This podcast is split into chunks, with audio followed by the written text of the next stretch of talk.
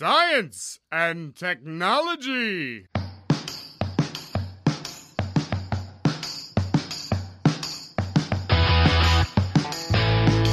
Estamos on com mais um Ciência On. Hoje vamos falar sobre uma breve história da física nuclear no Brasil. Eu sou Pedro Altreto e hoje eu vou citar uma frase que eu não sei de quem é, que eu encontrei aqui no meu bloco de notas, mas se você souber de quem é, me diga. Há um mundo enorme dentro de mim que às vezes deixo vazar. Eu sou Célio Fernando, professor aqui da FABC, e hoje a gente já gravou um episódio, já gastei minha frase lá, então não tenho nenhuma frase aqui pra agora, não. Que absurdo, a gente vai ter que abrir uma CPI e cobrar as frases do Célio, em sério. Eu sou a Graciela, também não organizei, nem pensei em nenhuma frase, mas eu prometo que eu vou fazer da próxima, porque a gente tem outra gravação na. Quinta-feira. É, daqui dois dias. Daqui dois dias, então eu prometo. É, já tra... vou trazer duas, prometo. Olha só. Bom dia, boa tarde ou boa noite. Seja o dia ou o horário que você esteja ouvindo esse áudio, seja bem-vindo ao Ciencion, um projeto de extensão que foca na partícula elementar da ciência, o cientista. Hoje a gente tem pauta da editoria de educação coordenada pela Graciela Watanabe. E aí, Graciela, quem que você trouxe sobre o que a gente vai falar hoje? Bom, Pedro, hoje eu trouxe dois professores do Instituto de Física da USP para falar um pouco sobre a física nuclear, o início da física nuclear ali no Instituto de Física, aqui em São Paulo, na Universidade de São Paulo, e eles estão, na verdade, no começo agora de dezembro, depois eles contam pra gente a data, eles vão lançar um livro de comemoração dos 50 anos do Peletron, que é um acelerador de partículas que a gente tem aqui, aqui não, lá na USP. E então eles vão falar um pouco pra gente sobre isso. É, eu vou apresentar hoje então os nossos professores convidados. O primeiro é o professor Marcelo Munhoz, ele possui graduação em física pela Universidade de São Paulo, mestrado em física nuclear pela USP e realizou o doutorado de sanduíche em física na, pela Universidade de São Paulo, Wayne State Brookhaven. Hoje ele é professor titular do Instituto de Física da USP, tem experiência na área de física nuclear com ênfase nos estudos de colisões entre íons pesados relativísticos e instrumentação nuclear. Marcelo também é, trabalha né, e atua um pouco também na divulgação científica. Nosso outro convidado é o professor Ivan Gurgel, possui graduação e licenciatura em Física, mestrado em Ciências e doutorado em Educação pela Universidade de São Paulo. Realizou estágio doutorado no Laboratório SFER, CNRS da França. Ele tem experiência nas áreas de História da Ciência, Epistemologia e Educação, atuando principalmente nos seguintes temas: História da Física nos séculos 19 e 20, História da Ciência no Brasil, Estudos Culturais da Ciência e Teorias Críticas do Currículo. Ele é membro do Centro de História da Ciência da USP e coordena o grupo Teoria e História do Conhecimento TECO, e também coordena o acervo histórico do IFUSP. Sejam bem-vindos, Ivan e Marcelo. Obrigado, Graciela. Obrigado pela oportunidade. Obrigado vocês por terem vindo. A gente sempre começa o programa é, pedindo um pouco, né, para os uh, nossos convidados contarem, né, um, rapidamente a sua história, né, como vocês é, começaram a, a, estudar ciência, ou a se interessar por ciência, estudar em escola pública, enfim, contar um pouco uh, para a gente sobre isso. Marcelo? Então vamos lá. É, bom, primeiro agradecer o convite de vocês, Graciela, Pedro, Célio. É um prazer muito grande poder estar aqui falando com vocês no, no podcast Ciência On. Minha história. Eu, bom, eu nasci na, no interior de São Paulo, cidade de Sorocaba, e eu estudei toda a minha, a, bom, a educação infantil e, e depois é, o ensino fundamental, né, que na época era o primário e o ginásio. Eu fiz em escola... Você fez educação infantil? Fiz educação, dois anos de educação infantil. É, pré e jardim pré? É, segundo, é, é isso, pré-escola, né, que na época chamava o prézinho falar. Caramba, eu não fiz pré. Não fez prézinho? Não fiz pré. Ah, vocês fizeram pré? O Gracelas fez pré? Eu fiz. E o Célio? Eu nem lembro, pra falar a verdade. Eu não faço ideia. Nossa, Célio, não faz tanto tempo assim, pelo amor de Deus. Não, mas eu tinha seis anos sei lá, cinco anos. Dizem que as pessoas que fizeram pré são mais sociáveis. Mas vai lá, Marcelo, então você fez pré e. É, não sei se é verdade. Mas enfim, eu fiz. Bom, toda essa fase, então, na, o pré eu fiz de uma escola municipal pública lá de Sorocaba. Eles tinham as, as os MEI, EMEI, Escola Municipal de Ensino Infantil. E a, o ensino hoje, né, o fundamental na época era o ensino primário, uh, ginásio e, e, era eu fiz numa escola estadual, né? Também ali perto perto de casa. Depois o, ensino médio eu fiz um, na verdade numa fundação, né? Eu tinha uma uh, foi uma escola, um colégio que começou eu, eu fui a terceira turma desse colégio, chamado Colégio Dom Agui, que é mantido por uma fundação que hoje mantém a, funda a, a Universidade de Sorocaba, né? Fundação Dom Aguirre. E acho que uma coisa, duas coisas eu, que eu acho que me incentivaram muito para ir na para a área de ciências. Uma foi o, o, nosso glorioso e famoso Carl Sagan, né, que na década de 80, 80, Oi? Não, falamos dele hoje, hoje de manhã na gravação é, também estava falando do Carl Sagan. Acho que muita gente foi influenciada por ele. Então, na, na, década de 80, acho que 82, se eu não me engano, que começou a passar o, o Cosmos né, na, na, televisão, eu tinha, 82 eu tinha 11 anos, e aquilo me, me fascinou muito, eu comprei o livro daí, né? Pedi para meus pais comprarem o livro e, e enfim, comecei a, a, consumir muita coisa de ciências, de, de astronomia e aquilo me, me motivou muito. E acho que uma outra coisa também que me motivou bastante, o, o, meu pai, apesar de ser uma pessoa bastante, era uma pessoa bastante simples, né? Ele já faleceu há 15 anos, mas ele, né, tinha até o quarto né, na época o quarto ano primário, né, porque morava no sítio e tal, mas ele era uma pessoa muito curiosa, né, era uma pessoa que sempre me instigava, assim, a pensar, ele olhava para o céu e falava, nossa, o que será que tem, né, nessas estrelas, o que será que tem para lá, né, das estrelas, e ele, né, ele fazia essas perguntas para mim, né, jogava essas questões, né, e, mas, enfim, aí eu entrei no, no estudo de física, né, para fazer o, bacharelado em física. E aí eu fiz o meu mestrado, né, no Pelletro e depois aí o doutorado eu já pensando em viagens mais mais audaciosas, né, mudei para essa área de uh, ainda física nuclear, mas que a gente chama de física nuclear de altas energias, né? Então, né, no doutorado eu fui para esse laboratório, Brookhaven National Lab, que é fica em Long Island, nos Estados Unidos, né, junto com a Wayne State, que é uma universidade em Detroit, em Michigan, por conta do, dos contatos que o professor Alejandro tinha, né? Então ele conseguiu essa oportunidade para mim, mais vários alunos. Né? Depois eu fiz, eu emendei já um pós-doutorado no mesmo laboratório, só que num outro experimento chamado STAR, que é um experimento desse Relativistic Heavy Ion Collider. Esse acelerador está em funcionamento até hoje, na verdade, até esse ano ele vai funcionar. Ele justamente iniciou suas operações no ano 2000 né? E eu fui para lá fazer o doutorado, o pós-doutorado em 99. Então eu participei aí da, da, da, da do comissionamento do, do, do, acelerador nesse experimento. Fiquei até 2001 e depois eu voltei para o Brasil, fiz um pós-doc na USP, né, junto com o professor Alejandro, de certa forma montando esse grupo. Em 2003 eu fui contratado como docente e tô lá até hoje. Hoje nosso grupo se chama HAPIC, que é o High Energy uh, Physics and Instrumentation Center, e a gente participa de um agora de um desde 2006, na verdade, mais efetivamente eu diria desde 2010, de um outro experimento no Large Hadron Collider, né, o LHC, que é um acelerador no, do laboratório CERN, que é na fronteira da Suíça com a França. E a gente participa, na verdade, nosso, eu participo de um experimento chamado Alice e tem mais uh, um pessoal do nosso grupo que participa do experimento Atlas. Né? Então, gente, nosso grupo participa de dois experimentos uh, nesse LHC. Enfim, a gente tem aí se envolvido no nosso trabalho de, de pesquisa agora nessa área aí desde, bom, no meu caso, desde 95, quando eu comecei o meu, o meu doutorado, e aí meio que evoluindo na energia, né? Quer dizer, o doutorado foi numa certa energia, depois pós-doutorado aumentou e agora aumentou mais ainda. É isso que eu ia então, te perguntar, viu, tá Marcelo? Tá... É isso que eu ia te perguntar, porque eu fiz uma conta de padeiro aqui, de acordo com algumas informações que você me deu aí, porque vezes, eu fui falar com você, eu achei que você era muito, muito jovem. Inclusive, hoje de manhã que a gente gravou com o Pedro Moraes, é, é impressionante como as pessoas não estão mais envelhecendo. Você tá 34 anos, então, na academia. Você entrou em 88. 89. Você entrou em 89, então você tá há 33 anos, mais ou menos, é, 33 anos a, a, no ambiente uspiano. É isso, com algumas saídas, né? Quando eu fui fazer o doutorado sanduíche, pós-doc, mas sim, é, é, é isso aí. Não deve nem ter abandonado a sua sala. Você viu muita coisa mudar na USP, hein? Sim, sim, sim, é na verdade. Bom, algumas quer dizer, eu, eu fui eu fui migrando, né? Eu fui mudando algumas coisas, mas o nosso glorioso Pelletron tá lá ainda, do mesmo jeito que ele estava em, em 89, 90, né? Quando eu comecei a fazer iniciação científica lá. Então, bom sinal. Bom sinal é que você não botou fogo no, no laboratório, né? Eu, eu colocaria, por, por isso que eu sou teórico, né?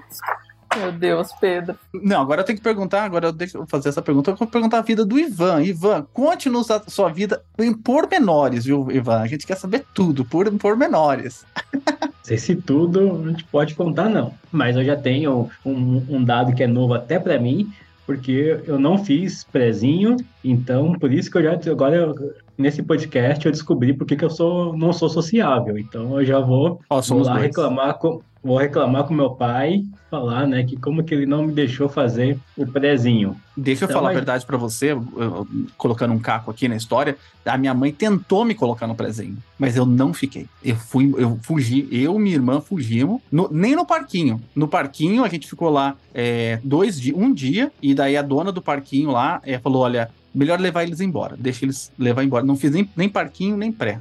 Fui direto pra primeira série mesmo. Vai lá, pode falar, Gurgo. No meu caso, só pra. Foi uma grande decepção pra minha mãe, porque eu fiquei numa boa, dei tchauzinho. Galera, tô, tô numa boa aqui. e ela, mas ele não vai sentir minha falta? No meu caso, assim, eu entrei direto na primeira série.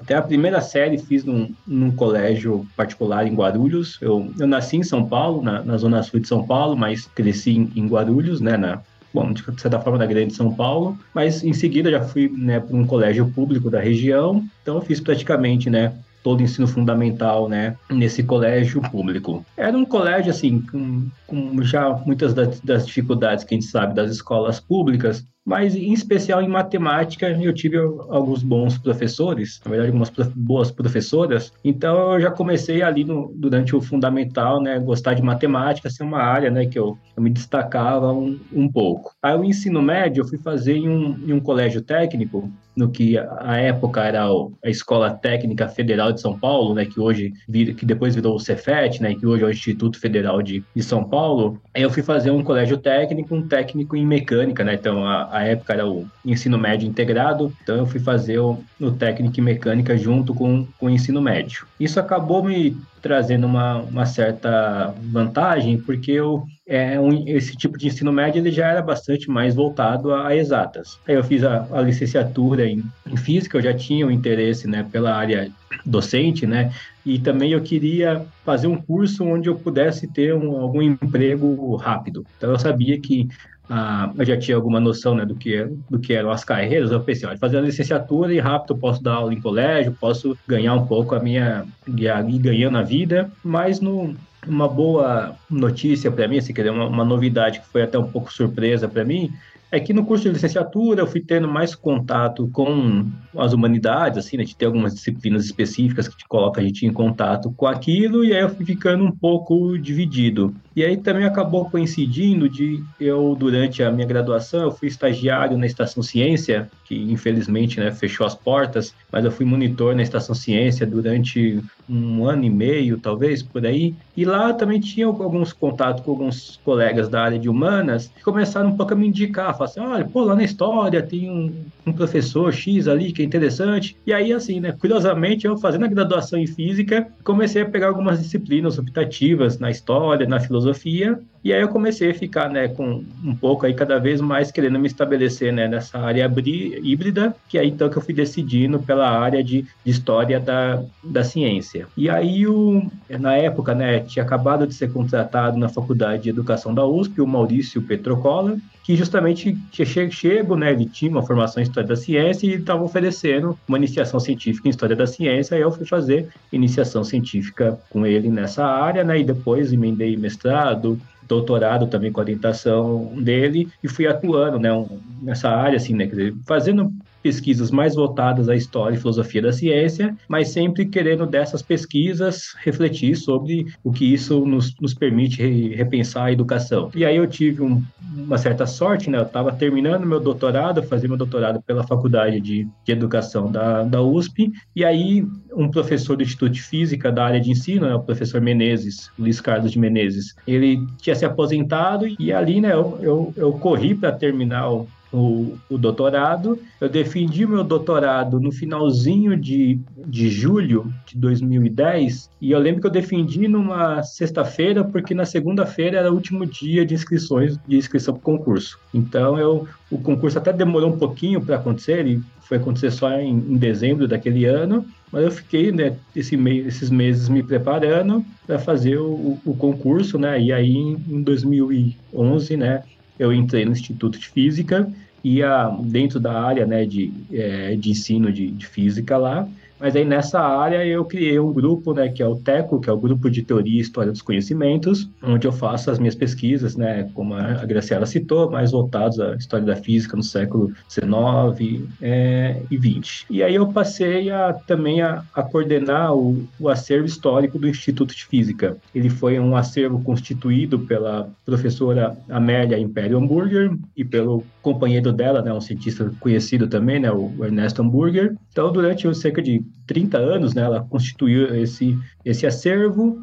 Aí, com, quando ela tinha falecido, depois o, o Ernesto também falecendo, o acervo estava ali um pouco parado. E ali, então, aqui, acho que há uns 5, 6 anos, né, que eu assumi esse acervo. Ô, Ivan, você também tem um, um hobby, né? Você continuou com o seu hobby de fotografar? Sim, sim. Eu, assim, bem devagar. Quando veio a pandemia, eu, que eu, eu, eu vinha com isso mais firme. Depois, quando veio o período da pandemia, até por, pela conta né, de não poder circular tudo, eu fiquei com isso um pouco, um pouco parado, né? Porque eu, por razões aleatórias, eu sempre gostei mais de fazer fotografia, né? O street photography, né? Quer dizer, fotografia de rua, em especial, assim, às vezes em, em momentos onde você tem ali multidões, quer dizer, quando você tem, né, algum fotografa pessoas nesses momentos em lugares abertos abertos, quando você tem um parque cheio ou está tendo por exemplo, um protesto, alguma coisa assim, né, que reúne pessoas. Então, por isso que isso ficou parado um, um bom tempo. E o mas é, a pouco a pouco eu, eu retorno. Bacana, vamos torcer para que você ceda para gente uma foto então do Peletron, né, uh, ah, para gente ilustrar essa a capa do Ciencion. Mas antes da gente falar do, desse laboratório que chama-se Peletron, uh, a gente vai conversar de outras coisinhas mais logo depois da vinheta do editor.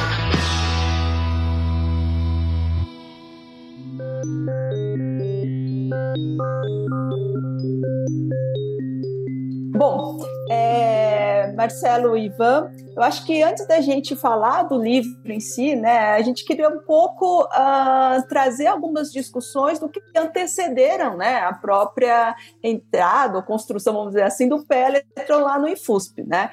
Então, pouca gente sabe, né, mas os, filhos, os físicos que iniciaram ali as pesquisas no Brasil, eu acho que no Brasil a gente fala, depois o Ivan, o Marcelo me corrijam, porque obviamente não é que a física começou ali no Instituto de Física, mas é, no início ali do, do Instituto, é, eles eram muito reconhecidos, né, pela comunidade internacional científica, né? E como que esses cientistas vieram parar ali, né, na, aqui em São Paulo, na USP, né? Vocês puderem contar a gente um pouquinho disso? Eu acho curiosa essa história porque a USP era também um projeto que, quando a gente olha assim, né, como foi, foi planejado, é uma coisa que tem muito para dar tudo errado. E com a USP, com todos os defeitos que tem, ela acabou dando certo. Quer dizer, é um, foi um projeto que até foi bem é, bem sucedido. E uma das razões disso foi a ideia assim, que algum um grupo de pessoas, a USP está sendo criada ali, né, por um grupo de pessoas que inclui o, o Júlio de Mesquita Filho, né, que é o, o, o criador também, né, do, do jornal Estado de São Paulo,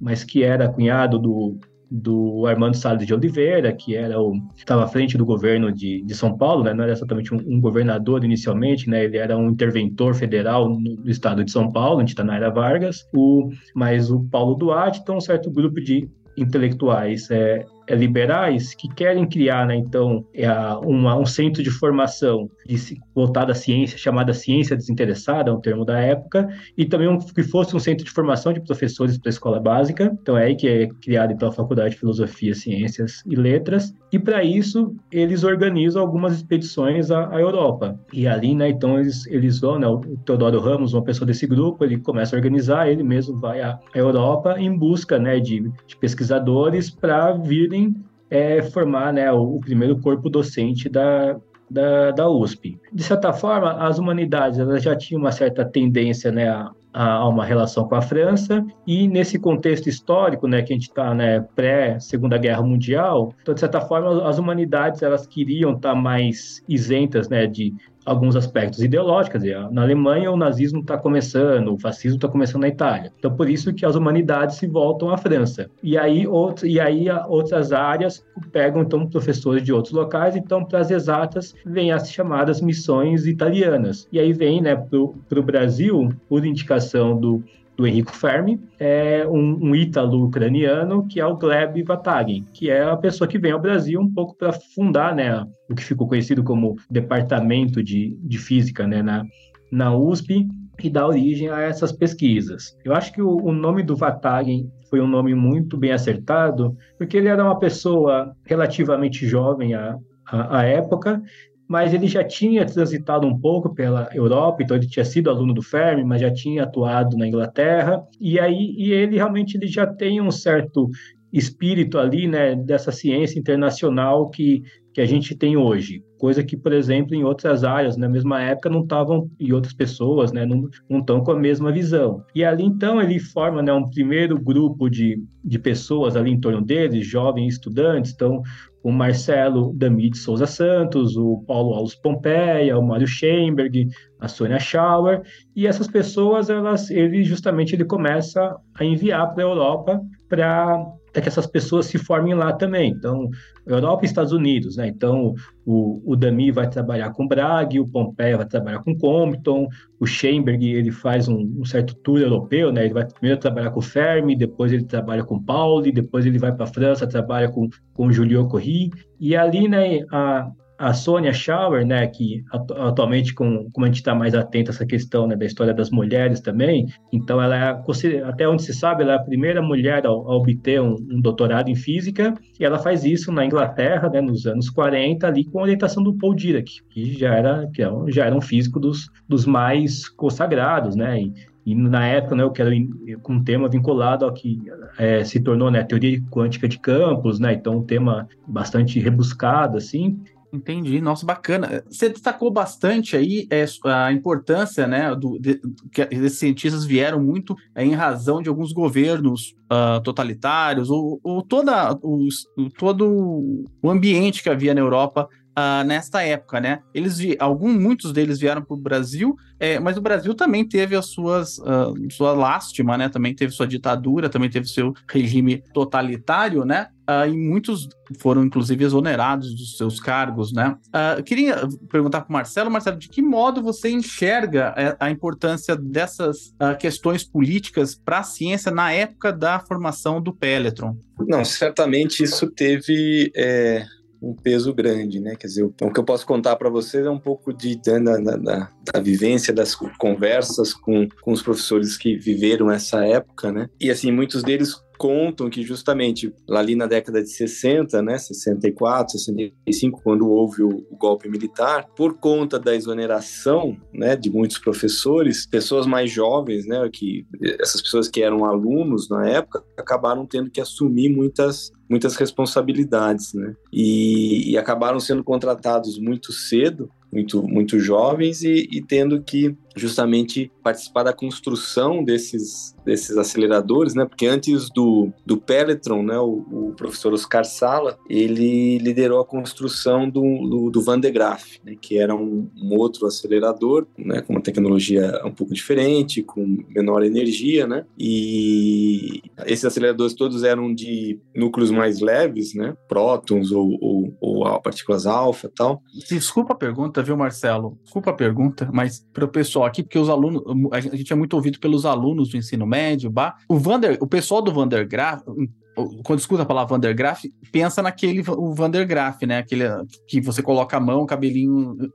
Sim, o gerador Vandergraaf. Isso, é o gerador Vandergraaf. Tem alguma coisa a ver com o gerador Vandergraaf, isso que você está falando ou não? Sim, sim, tem tudo a ver. É a mesma, é a mesmo princípio de funcionamento, né? Você induzir uma carga elétrica em uma correia, né? E aí essa correia leva a carga até um outro ponto, né? Que a gente chama de terminal. E aí, por um processo inverso da indução da carga ali no começo, você deixa aquela carga lá. Então, nesse, esse processo, como está numa correia, né? Então, é circular, vai, uh, uh, você vai acumulando carga nesse terminal até o máximo que ele aguenta, né? E daí chega uma hora ele começa a faiscar, começa a sair carga para todo é lado. Então, você, uh, ele, ele, até um certo momento que ele aguenta, e você cria uma, uma diferença de tensão, né? Um, potencial bem alto, e isso né, essencialmente gera um campo elétrico, que um campo elétrico gera uma força, né, força igual a massa vezes aceleração, então você acelera é, essas partículas a partir dessa força elétrica gerada por esse campo, criado por essa carga acumulada pelo, pelo Van de Graaff. Então, a ideia é exatamente a mesma, eles construíram um, um, Na verdade, a ideia do acelerador Van de Graaff é da década de 30, né? Uh, um, um, engenheiro é, americano chamado Van de Graaff, né? é, do MIT, que criou esse, esse acelerador, esse conceito né? Uh, de, de, de, de, acumular carga. Mas essas coisas foram, obviamente, evoluindo te, é, tecnicamente, né? E, e, aí o professor Sala encabeçou essa a construção desse acelerador na USP. Até hoje a gente tem lá o prédio do Van de Graaff, né, mas não tem mais um Van de Graaff lá dentro, tem um outro acelerador lá dentro, que é o LANF, que é o Laboratório de Análise de Materiais por Feixe de Íons. Mas, enfim, então nessa década, na década de 60, quando houve o golpe militar, eles estavam construindo esse acelerador e, e de fato, né, houve uma, o que eu né, o pessoal mais antigo conta, o pessoal que participou das entrevistas do livro, né, eles contam, contavam bastante isso, né, de que eles eram alunos na época, até contam algumas histórias de participar de protesto, de jogar bolinha de gude na, na cavalaria da polícia para os cavalos caírem. Mas, enfim, acho que não, não tinham um envolvimento político né, que, que ameaçassem, né, mostrassem ameaça aos militares, de forma que eles uh, acabaram continuando na universidade, acabaram sendo contratados muito jovens, né, mais jovem que o Ivan, até porque o Ivan foi contratado bem jovem, e, mas eles eram contratados com 20 pouquinhos anos como professores e eram a mão de obra então que tinha para para construir esses aceleradores, né? Então, justamente o que eles contam bastante, né, na, na, na, nas entrevistas do livro é isso, né, que eles é, literalmente construíram o Peletron, né? E, do zero ali, essas, né, maioria tinha, obviamente, professores mais experientes, principalmente vindo do exterior, né, mas é, a mão de obra mesmo eram esses jovens é, pós-graduandos que, que já eram professores, que colocavam a mão na massa mesmo e, e, e montavam um acelerador. Entendi. Ó, pessoal que tá ouvindo aqui o, o podcast, o pessoal deve estar tá se perguntando, mas o que que é o Peletron? O que que é o Peletron? Pessoal, vocês, estão assistindo 1899 e, e, a gente não conta o fim do, do 1899 pra vocês, não. Então, o, a gente vai saber o que é o Peletron daqui a pouco. Então, vocês segurem aí. Primeiro a gente tem que saber como que foi construído o Peletron, né?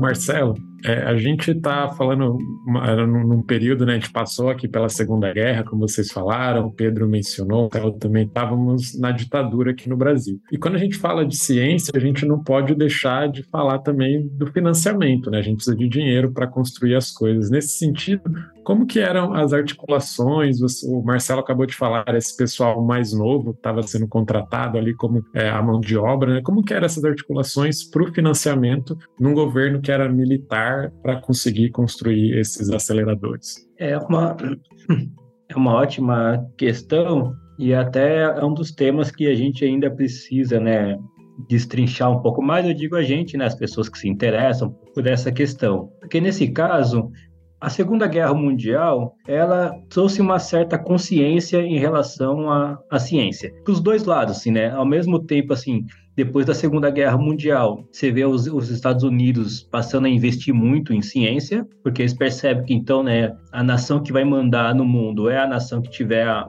a melhor ciência. Mas por outro lado também assim surgindo, né, é, movimentos sociais, né, preocupados com os usos, né, bélicos e os usos nocivos à sociedade que a ciência pode ter. Então eu comento isso porque, em especial, né, como a Segunda Guerra ela literalmente encerra, né, com, com duas bombas atômicas no Japão, ali, né, em, em agosto de 1945, o tema da, da física atômica, né, e a, o, na época, né, faziam referir mais à física atômica, né? Mas quer dizer, o tema da física nuclear ele fica muito né, na, na atenção né, da, das políticas. E isso, inclusive, no, é, no Brasil. Então, mesmo né, alguns anos depois, né, em 64, com o, golpe militar, nesse sentido, os próprios militares também eles tinham um, um interesse grande é, na área de física atômica nuclear. Então, em alguns casos, por exemplo, um dos principais articuladores né, da criação do, do CNPq, né, a época né, o chamado Conselho Nacional de Pesquisas, é o almirante Álvaro Alberto. E é, então era um cara né, do setor militar.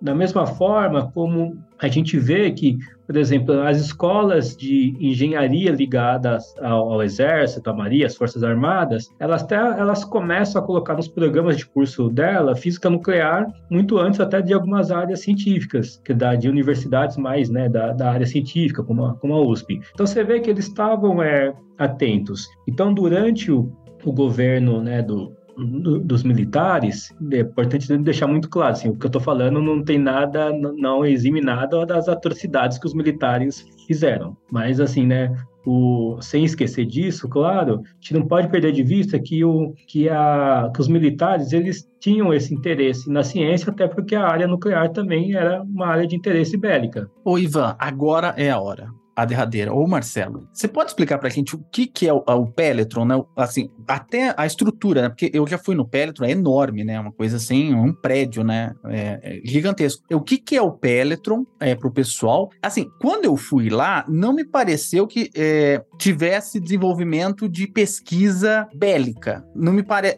Aquilo é, era usado para. Porque toda vez que você fala nuclear, nuclear, nuclear, o pessoal fica pensando: será que eles estavam pensando em desenvolver a bomba atômica aqui no Brasil, escondido, quem sabe lá? Que é o ET de Varginha tá lá na Unicamp, né? E a bomba atômica também tava sendo construída na, na, na, USP, né? É, isso tudo que eu falei é fake news, viu, pessoal? O pessoal é, é são as lendas é, que o pessoal conta. Então, o que, que é o Peletron e para quais eram as pesquisas que eram realmente feitas ali? Era física básica mesmo? O, o Peletron né, sempre foi um, um, um laboratório de pesquisa básica. Nunca teve nenhuma possibilidade assim de, de, de desenvolvimento de alguma uma arma bélica lá. Eu imagino que o interesse dos militares, como o Ivan mencionou, é por ser física nuclear. Né? Então, de fato, qualquer conhecimento de física nuclear naquela época era certamente atrair a atenção dos militares, né? Opa, vamos, né, você investir pelo menos na formação de pessoas que daí eventualmente, quem sabe, pudessem trabalhar no desenvolvimento de alguma coisa. Mas, mas o Péretro em si não, ele realmente é, é um laboratório de pesquisa básica. E o que que faz o Péretro, né? A ideia do Péretro, né, e, e digamos digamos, a grande novidade na época, né, década de 70, digo novidade, novidade no Brasil e, e, e, e, sintonia com, com a pesquisa internacional, era justamente o fato do Pelletron, ele acelera, né, então ele leva do repouso até altas velocidades, até mais ou menos 30% da, da velocidade da luz, núcleos pesados. Né? Então a ideia é justamente você conseguir acelerar núcleos de desde coisas mais leves, como um próton, um núcleo de hélio, né, que são dois prótons e dois nêutrons, até núcleos de níquel, né, de ferro, né, que são núcleos é, bem mais pesados. Né? Ferros tem 56 prótons e nêutrons, né? então é algo bastante pesado. Então, a ideia do Péretron, então, como é que funciona o Péretron? O Péretron é o que a gente chama de um acelerador eletrostático, né? então ele gera justamente, né, ele tem na verdade como princípio de funcionamento muito parecido com o Van de Graaff, né? então ele gera um campo elétrico muito intenso. Uh, Para vocês terem uma ideia, a tensão, né, a diferença potencial que o o Peletron consegue gerar naquele terminal, né, onde você coloca as cargas elétricas, é de 8 milhões de volts, né? Então é realmente uma tensão bastante alta, né? E, e com isso você consegue acelerar, né, a, a esses esses íons numa energia, como eu falei, torno, uma velocidade em torno de 30% da, da velocidade da luz, que ainda não é algo que a gente considera relativístico, né, como a minha área de pesquisa hoje, que é íons pesados relativísticos, mas já é um, né, já dá para estudar muita coisa. E uma, uma coisa interessante é que uh, esse nome, né, Pelletron, por que, que ele tem esse nome? Né? Porque a correia que leva a carga, né, então, né, como Van de Graaff, tem uma correia, você induz a carga num ponto, e aí você carrega essa carga até um outro ponto, né, que a gente chama de terminal, esse processo fica se repetindo até você acumular lá carga suficiente para gerar até 8 milhões de volts. Essa correia, na verdade, ela não é uma correia como uma correia de carro, não é uma coisa contínua, mas ela é formada de pequenos cilindros, cilindros metálicos que são conectados por um material é, é, isolante, né, um teflon, é um material, aquele material branco, é, e esses cilindrinhos são chamados de são pellets, né, em inglês, né, um pellet é um, é um é uma coisa mais ou menos com essa forma, né? Então, por isso que ele se chama Pelletron, porque a correia dele é formada de pellets, uh, né, dando origem ao, ao Pelletron. Então, ele é um acelerador. Uh, então, a, a, ideia, né, a função, o objetivo do Pelletron é gerar colisões entre núcleos. Então, você acelera um núcleo atômico, né, que você escolhe basicamente quase que na verdade, assim, qualquer elemento que você encontre em estado sólido, você consegue acelerar no perto. E, na verdade, isso pode até mudar se você mudar o que a gente chama de fonte de íons, né? Justamente da onde vem o material que vai ser acelerado. Mas hoje em dia, a fonte de, mesmo desde o início, né? A fonte de íons é de material sólido, então você acelera. E aí tem algum, no final do acelerador, você coloca um alvo, que é um filme bastante fininho também do material que você quer, do outro material que você quer estudar, né? Da sua colisão. E aí você provoca essa colisão de um núcleo contra o outro. Então, é, o pellet é um acelerador que a gente chama de alvo fixo. Né? Então, um dos você, você quer colidir dois núcleos, um dos núcleos fica parado e o outro você acelera e acerta esse núcleo. Então, a ideia, a proposta do Pelletron na época era justamente estudar é, essas colisões entre íons, que era algo que estava mais ou menos começando, né? não, era, não era algo que era tão, digamos, defasado em termos científicos para a época, né? e nessa faixa de energia, e, e etc. Inclusive, uma história, é, um fato interessante é que o Pelletron, na verdade, ele foi um, um, acelerador que foi, digamos, comprado, né? Então tinha, era uma, a, a, a NEC, né, que é a empresa que desenvolveu o, o, o em Wisconsin, né, justamente de um, um, um, colega, um amigo do professor Oscar Sala, desenvolveu essa empresa. E o professor Oscar Sala, o Brasil, foi o primeiro comprador desse tipo de, de acelerador. Né? Então, o Pelletron, o nosso glorioso Pelletron na USP, é o primeiro Pelletron no mundo, né? que é o primeiro Pelletron que foi construído no mundo. E isso, na verdade, trouxe, é, ao mesmo tempo, é, dificuldades e oportunidades oportunidades, né? Porque, uh, obviamente, como era um, um acelerador, né, um tipo novo de acelerador, tinha muitos problemas, né? Que, que, que não tinham sido identificados na hora do, do desenvolvimento, do design do acelerador, que foram descobertos ao longo da, da, montagem do acelerador no Brasil e que foram sendo superados, né? Problemas que não tinham sido é, é,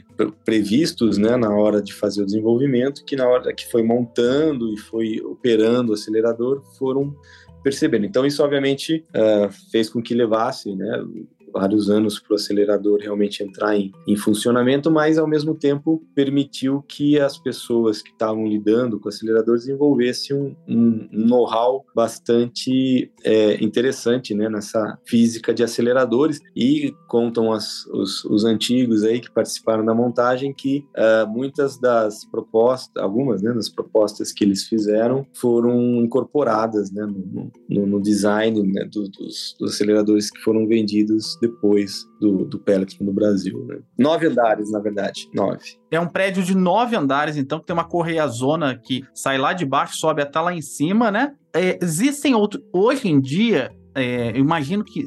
Eu, eu, dias atrás eu estava até pensando no Peletron, né? Porque eu imagino que para dar manutenção, hoje em dia, é totalmente a USP, ou tem outras empresas ao redor do mundo que ajudam a fornecer materiais. É, é existem outros Pelletrons fun em funcionamento no mundo hoje em dia? Como, como, como que está isso? Sim, sim, existem outros. É, existe, existe um na, na Argentina, em Buenos Aires, o Tandar. Existe um na Austrália, eu não vou saber dizer exatamente se é Melbourne ou... Canberra. Você... Canberra, isso. É, existe um também na, na, na, Austrália, que são, na verdade, são maiores, são mais antigos, né? E são maiores do que o Pelletron, é, chegam a a uma energia maior. E Ivan, ou Marcelo também, é, assim, eu sou químico, sou perdido aqui no meio dos físicos, Mas, assim, eu, eu conhecia de acelerador de partículas o síncrotron, então, ainda, para mim, ainda está um pouco na dúvida, assim, qual é a diferença desses aceleradores de partículas? É tudo a mesma coisa? E com o que, que a gente realmente estuda no Pelletron? Que você, você falou que a gente acelera partículas e colide ela, é para é física de partículas, é física nuclear? Queria que vocês dessem um pouco mais de detalhes disso. Então, Célio, o, a diferença do, do, do ciclotron né, com o Pertron é que é, uma, um, um, acelerador de luz ciclotron, né, que a gente chama, ele acelera elétrons, né, diferentemente do Pertron, que acelera núcleos é, atômicos, né, e o, o, a, a, aceleradores do tipo Lucicto, eles não estão, eles não promovem colisões, né? Eles não estão interessados em estudar a estrutura do elétron, por exemplo, ou como que o elétron se comporta. Eles são só interessados em usar os elétrons para gerar radiação. Então, né, o, o eletromagnetismo nos ensina que cargas aceleradas é, emitem radiação. Então, o, o, o que se faz no síncrotron é justamente quando você está acelerando de forma. Na verdade, quando você está. É, é, acelerando, na verdade, centripetamente, né, que você tem uma aceleração centrípeta desses elétrons para ele manter aquela órbita circular, ele, cada vez que ele muda a sua trajetória, né, ele emite radiação tangencialmente, né, essa mudança de trajetória. Então, ele acaba, o, o síncrotron, na verdade, é um, digamos, é um microscópio gigante, só que em vez de você usar a luz, né, para você iluminar e depois passar por uma série de lentes para enxergar aquela coisinha pequenininha, ele, ele ilumina com raio-x, né, essencialmente. Então, esses elétrons acelerados acelerados emitem muito raio-x e você usa esse raio-x para iluminar alguma coisa que você quer estudar, uma molécula, um, uma célula, um, uma estrutura de um material novo, né? Então, muitas aplicações né, espetaculares, passagem, para quem também nunca foi no, no Sirius, recomendo fortemente se tiver oportunidade, porque é realmente um, uma máquina uh, fantástica. Então, o Singleton tem esse foco. Já o Pelletron, ele realmente, a ideia é estudar os núcleos atômicos. Então, como é que funciona, né? Como é que como é que é a estrutura de um núcleo atômico, né? Como é, porque, como é que é o jeito, por exemplo, como é que é a forma de um núcleo? Uh, se você tem núcleos que são mais esféricos, tem núcleos que são mais alongados, né? Por que que muda? Como é que é a forma de cada um? Por que que cada um tem essa, essa forma, né? Porque uma questão muito interessante na física, né? É que, bom, a gente tem lá as quatro forças fundamentais, né? Que é a força da gravidade, que está presente no nosso dia a dia, a força eletromagnética, né? Que também está muito presente, está aqui ali alimentando o nosso celular, nosso computador. Uh, a gente tem a chamada força fraca, que a gente se manifesta em alguns decaimentos radioativos, e a força forte, que é justamente aquela força que mantém prótons e nêutrons unidos dentro do núcleo. Né? Porque se parar para pensar, o núcleo atômico é formado de prótons, que são positivos, nêutrons, que são neutros. Então, como é que é possível eles grudarem um no outro? Né? Por que, que os prótons não se repelem? Como é que você forma um núcleo com 20, 30 prótons todos grudadinhos ali, mais 20, 30 nêutrons, né? Então quem é responsável por isso é chamada força forte. E essa força forte ela tem um grande problema. Ninguém até hoje sabe exatamente como descrever ela matematicamente. Né? Ninguém até hoje conseguiu, como a força elétrica, né? Que quem, quem lembra lá do, do, do, colégio, né? Carga de um vezes a carga do outro dividido pela distância ao quadrado te dá te dá a força, né? A força forte não tem essa expressão matemática, né? Ela, ela existem modelos, obviamente, que você consegue existem teorias mais básicas que conseguem te, mais ou menos, descrever essa força em diferentes escalas de energia, dependendo da, da energia que você está falando, mas ela, ela ainda não é um, é um problema em aberto. Então, o Pelletron tem né, como função justamente estudar como é que esses núcleos interagem, como é que é a estrutura desses núcleos a partir de colisões, né, para poder entender melhor essa força fundamental da natureza que ainda é bastante desconhecida, né? E de quebra você aprende coisas como, por exemplo, tem muitas experiências no Pelletron que são de que a gente chama de interesses astrofísicos, né? Então, se agora um pouquinho de, de, astrofísica aí, quer dizer, uma estrela é essencialmente um, um, reator nuclear gigante, né? Você tem ali basicamente hidrogênio se fundindo e, e, e, soltando energia, né? Então, quando ocorre a fusão, quer dizer, dois nitrogênios se juntam, sobra energia, essa energia é emitida em forma de radiação, né? Forma de calor que, que, que ilumina, né? A,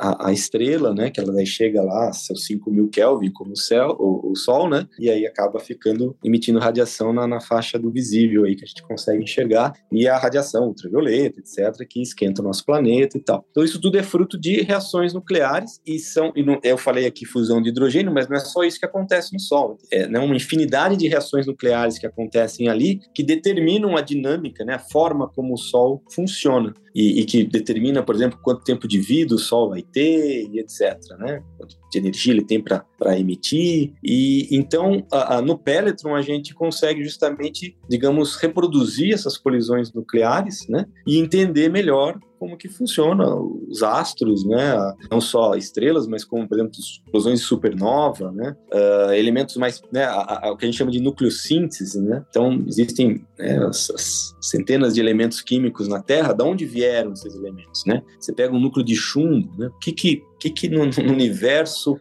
proporcionou a formação de um núcleo de chumbo, né? Então, é, é, são processos cósmicos, é, esses núcleos mais pesados são processos cósmicos mais extremos, né? Como explosões de supernova. Então, você tem na, na astrofísica, né? Na astrofísica nuclear, você tem todos um, os caminhos, né? Que, que levam à formação dos diferentes núcleos e para você entender isso, você precisa gerar colisões nucleares no laboratório e, e o Peletron permite isso.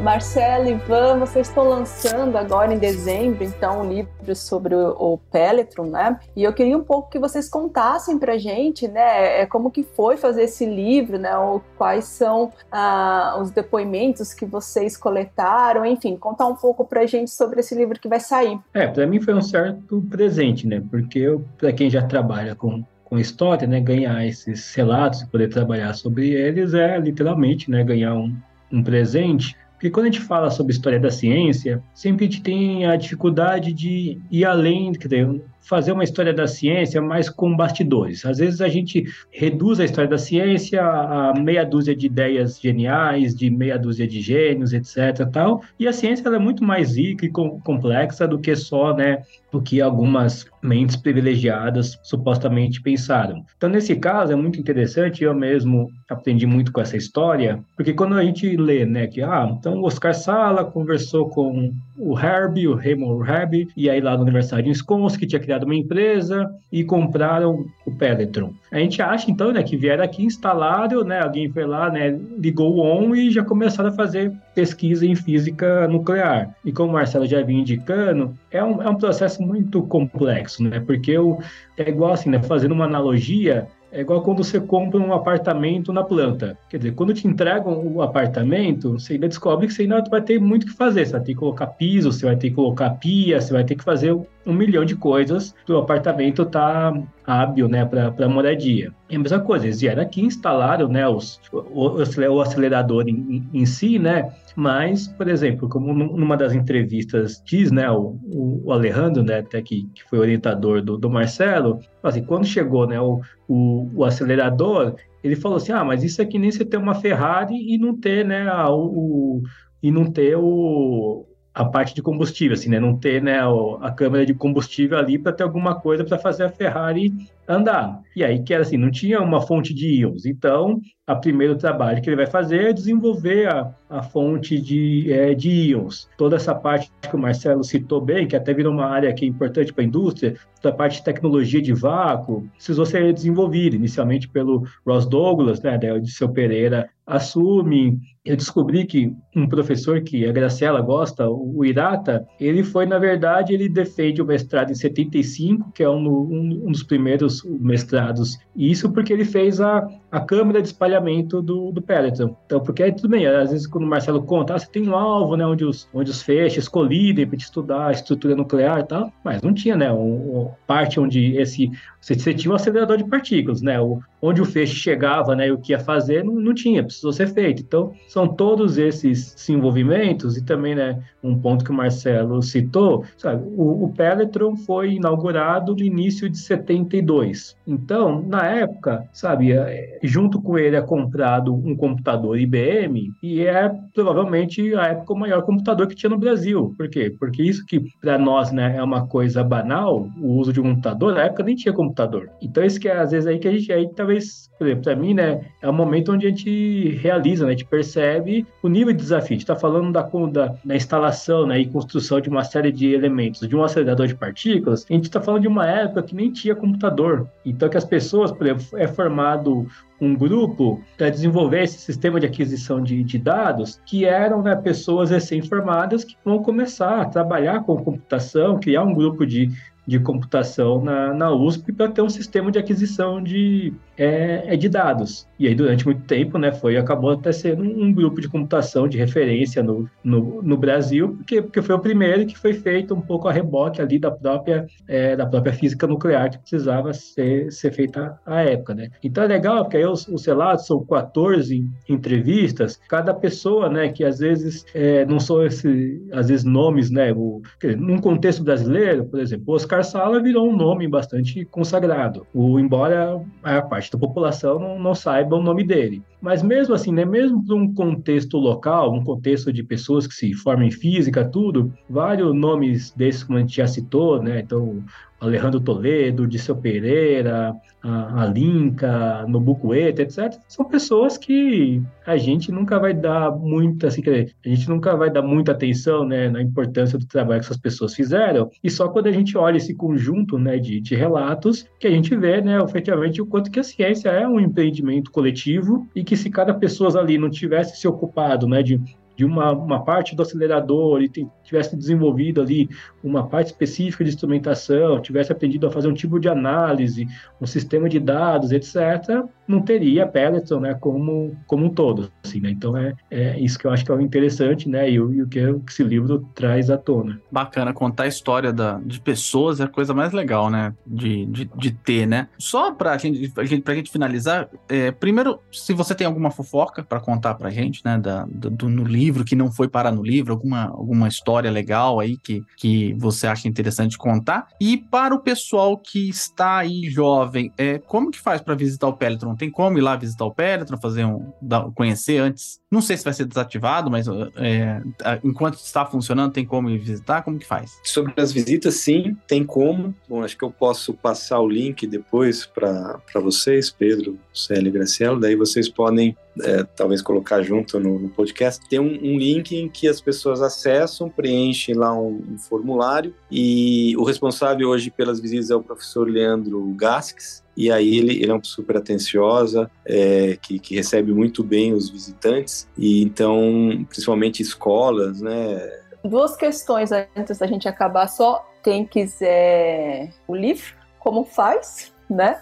E a gente também sempre finaliza o Ciencion, né, pedindo para os nossos convidados deixarem uma mensagem para os ouvintes, principalmente para os alunos é, da escola básica, e então, professor Marcelo Ivan, né, qual a mensagem de vocês aí para esses jovens? Bom, é a mensagem que eu, que eu acho que eu deixaria com essa, né, que esse livro de certa forma demonstra é justamente, uh, eu acho que essa questão de hoje mesmo eu estava conversando com um aluno de, de, iniciação científica, ele deu umas aulas na no ex-colégio dele, né, ele está fazendo licenciatura, e aí o colégio abre para acho que para ex-alunos apresentarem mini cursos tal. E ele deu justamente um mini curso sobre física moderna, tal, falou sobre aceleradores. E a gente estava conversando e ele disse: "Ah, o que mais me chamou, o que mais chamou a atenção dos alunos quando eu falei é dizer que existia o Peletron, né? existia um acelerador de partículas na USP, né? Ninguém ninguém acreditava, né? Ficou todo mundo surpreso e interessado em, em conhecer. Então, é, eu acho que isso demonstra essa questão é, um pouco de né, a ciência brasileira existe, né? Quer dizer, a gente acabou de ter um, um presidente que dizia que, né, que só fazia pesquisa no Mackenzie. Então, uh, isso acho que demonstra um pouco essa,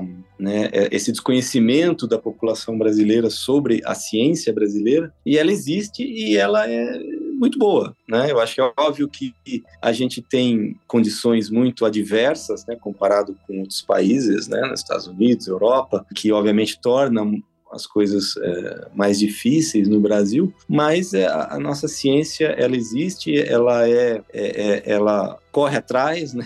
compete com a, a, ciência mundial. Então, eu diria assim que né, a gente começou o nosso papo contando um pouco da, da nossa história, né? E algo que, que talvez para fechar a minha história é que eu né, nunca me arrependi de ter seguido essa, essa carreira científica, eu não consigo me enxergar fazendo outra coisa, talvez trabalhando em outra área, pode ser, mas não trabalhando com outra coisa senão a, a ciência, né, com, com, com, conhecimento, né, isso é muito satisfatório, né, algo que traz realmente muita satisfação pessoal, por mais que, como eu falei, no Brasil a gente tenha muitas adversidades, principalmente na área experimental, né, que, que é onde eu atuo, quer dizer, você conseguir recursos, você, né, às vezes a gente tem dificuldade para importar um capacitor, para construir um, um, circuito, porque não se produz no, no, Brasil, porque é muito caro, porque a gente paga muito imposto, se a gente quer, não quer pagar imposto é uma burocracia enorme, enfim, as dificuldades são muitas, mas mesmo assim, é, e talvez até por essas dificuldades, a gente acaba, uh, né, um, algo que no Peloton, principalmente, eu lembro se, se comentava muito, é que é, por essas dificuldades que a gente tem, né, a, a, os pesquisadores brasileiros acabam ficando mais criativos, né? Às vezes, uh, né, como eu mencionei, a gente, quando eu entrei no Perto, a gente mexia com torno tal, e, e eu lembro quando eu fui para os Estados Unidos, né, em 95, uh, você não podia mexer em nada, você não podia fazer nenhum furo na parede, porque, não, isso aí tem que ser o técnico especializado tal, não pode... Enquanto que no Brasil a gente fazia até peça de, de, de né, em torno mecânico. Então, uh, enfim, eu acho que a ciência brasileira, apesar das dificuldades, e a gente também não pode ser muito ufanista, fazer fantasias, é óbvio que né, são muitas dificuldades, né? A gente, né, hoje em dia você não bom, mas talvez nenhum país né, consiga construir um acelerador de ponta, né? Aceleradores de ponta como o LHC são construídos por dezenas de países, né? Quer dizer, o CERN, né, o LHC não é um acelerador da Suíça ou da França, é um acelerador praticamente do mundo, né? Então você tem uh, uh, os, os, países que mantêm o CERN são, obviamente, a sua maioria europeu, mas né, Israel, que não é na Europa, Estados Unidos, Japão, China, né? Todo mundo, Rússia, uh, um pedaço é na Europa, mas nem todo. Uh, então você tem e, o Brasil inclusive está, né, e talvez quem sabe se tornando também um membro associado do, do, do laboratório CERN, que vai ajudar a manter essa infraestrutura. Então, hoje em dia, é óbvio que um acelerador de ponta, você precisa, né, para esse fim, pelo menos, você precisa de um conjunto de países para construir. Mas você tem, a gente tem, por exemplo, o exemplo do Sirius, né, que é, um, para sua função, é um acelerador de ponta, sim, né, e que foi construído no Brasil com 80% de tecnologia brasileira, né, de, de, de, empresas brasileiras, né, construindo os ímãs, construindo as estruturas mecânicas, enfim, né, a gente, uh, né, fazendo um pouquinho de propaganda, o nosso grupo aqui mesmo desenvolveu um, um circuito integrado, né, um chipzinho que está sendo usado lá no LHC, no experimento Alice, né, né foi completamente desenvolvido. Lógico que a, a, produção dele, no fim, acabou sendo em Taiwan, mas porque todo, todo circuito integrado hoje em dia no mundo é feito lá, né. Agora os Estados Unidos está acordando, vai, vai investir 80 bilhões de dólares para construir uma fábrica lá. Mas, enfim, mas toda a propriedade intelectual, né, todo desenvolvimento intelectual foi feito no Brasil, engenheiros da, da, da Escola Politécnica, da USP, com, com participação nossa no estudo de física. Então, então eu acho que a, a, grande mensagem, né, que esse que eu acho que esse livro deixa é essa, né, que a, a ciência brasileira ela existe, ela é importante, ela compete com todas os, os as, as dificuldades com a ciência mundial, está presente na, né, tem uma relevância na, na, na, ciência mundial e é uma carreira, né, que pelo menos para mim, né, a minha avaliação é fantástica, é algo que realmente uh, traz muita, muita satisfação pessoal. Tem, obviamente, seus percalços também, tem dias ruins, né, como qualquer profissão, mas uh, eu acho que é muito recompensadora, muito é, gratificante você poder lidar com o conhecimento, poder realmente é, estudar algo, né, que ninguém sabe a respeito, que você está ajudando, né, mesmo, né, bem como o Ivan colocou, você ninguém é gênio, ninguém é, é um Einstein que revoluciona a ciência né, sozinho, mas a gente, né, cada um com a sua contribuição, participando daquele conhecimento novo, daquele, né, estudando aquele problema que ninguém sabe a resposta, né, ajudando a, a, a, colocar lá uma pecinha a mais, uh, eu acho isso muito, muito gratificante. Então eu recomendo realmente aos, aos jovens que estão nos ouvindo, que tenham né, um pouquinho de, de, de, de, gosto pela, por isso, por aprender, por conhecer, por estudar, que realmente não, não desanime, né? A ciência brasileira existe, ela tá, uh, teve aí agora um período de baixa, mas né, temos esperança de que vai recuperar agora e eu acho que é uma, uma oportunidade incrível de vida aí para todo mundo. Obrigado, viu, Marcelo? O que eu acho que também é muito importante, só para finalizar de minha parte, é, é, saber história, saber história das coisas, saber quem veio antes de você é muito importante. Eu sempre cito uma grande cantora do que foi uma vez no Faustão, chegou lá e falou assim: Eu sou a primeira, não sei o quê. Eu tive quase um infarto na cadeira. Falei assim: Você não lembra de tal pessoa, você não lembra de tal pessoa, você não lembra de tal pessoa. Antes de você falar que você é o primeiro a fazer, tal, estuda um pouco de história, você vai saber que você só tá neste ponto porque muita gente fez muita coisa antes de você, né? E reconhecer é, é o mínimo, né? Obrigado, viu, Graciela, pela nossa querida pauta. Pedro, foi um prazer estar aqui, né, de novo. É, e agradeço o professor Ivan e o professor Marcelo. Espero que a gente esteja junto de novo, né, para conversar muitas outras coisas legais das pesquisas deles, né, que com certeza a gente vai ter novos encontros. Obrigado, Célio Angolini. Você tá mudo, viu, Célio? Só para saber se tá, você tá mutado. Foi mal. Eu desliguei o microfone. obrigado, Pedro. Obrigado, Marcelo e Ivan. Foi um prazer ouvir vocês aqui. Obrigado, graças pela pau. E obrigado a você que está ouvindo o Ciencion. Não esquece de seguir a gente lá no Twitter, no Instagram, no TikTok até no KOO, que é essa nova rede social que está aí, que eu não posso falar o nome dela aqui, obviamente. Uh, se você for pessoa de e-mail, também mande e-mail pra gente, contato.ciencion.com. A gente tá sempre aqui na primeira e na terceira sexta-feira de todo mês. Na segunda sexta-feira, a gente é invadido pelo pessoal do Fóton, que vem aqui contar para vocês os bastidores da ciência mundial e, quiçá, as fofocas dos bastidores da UFBC. A gente volta a qualquer momento. Até mais. Tchau.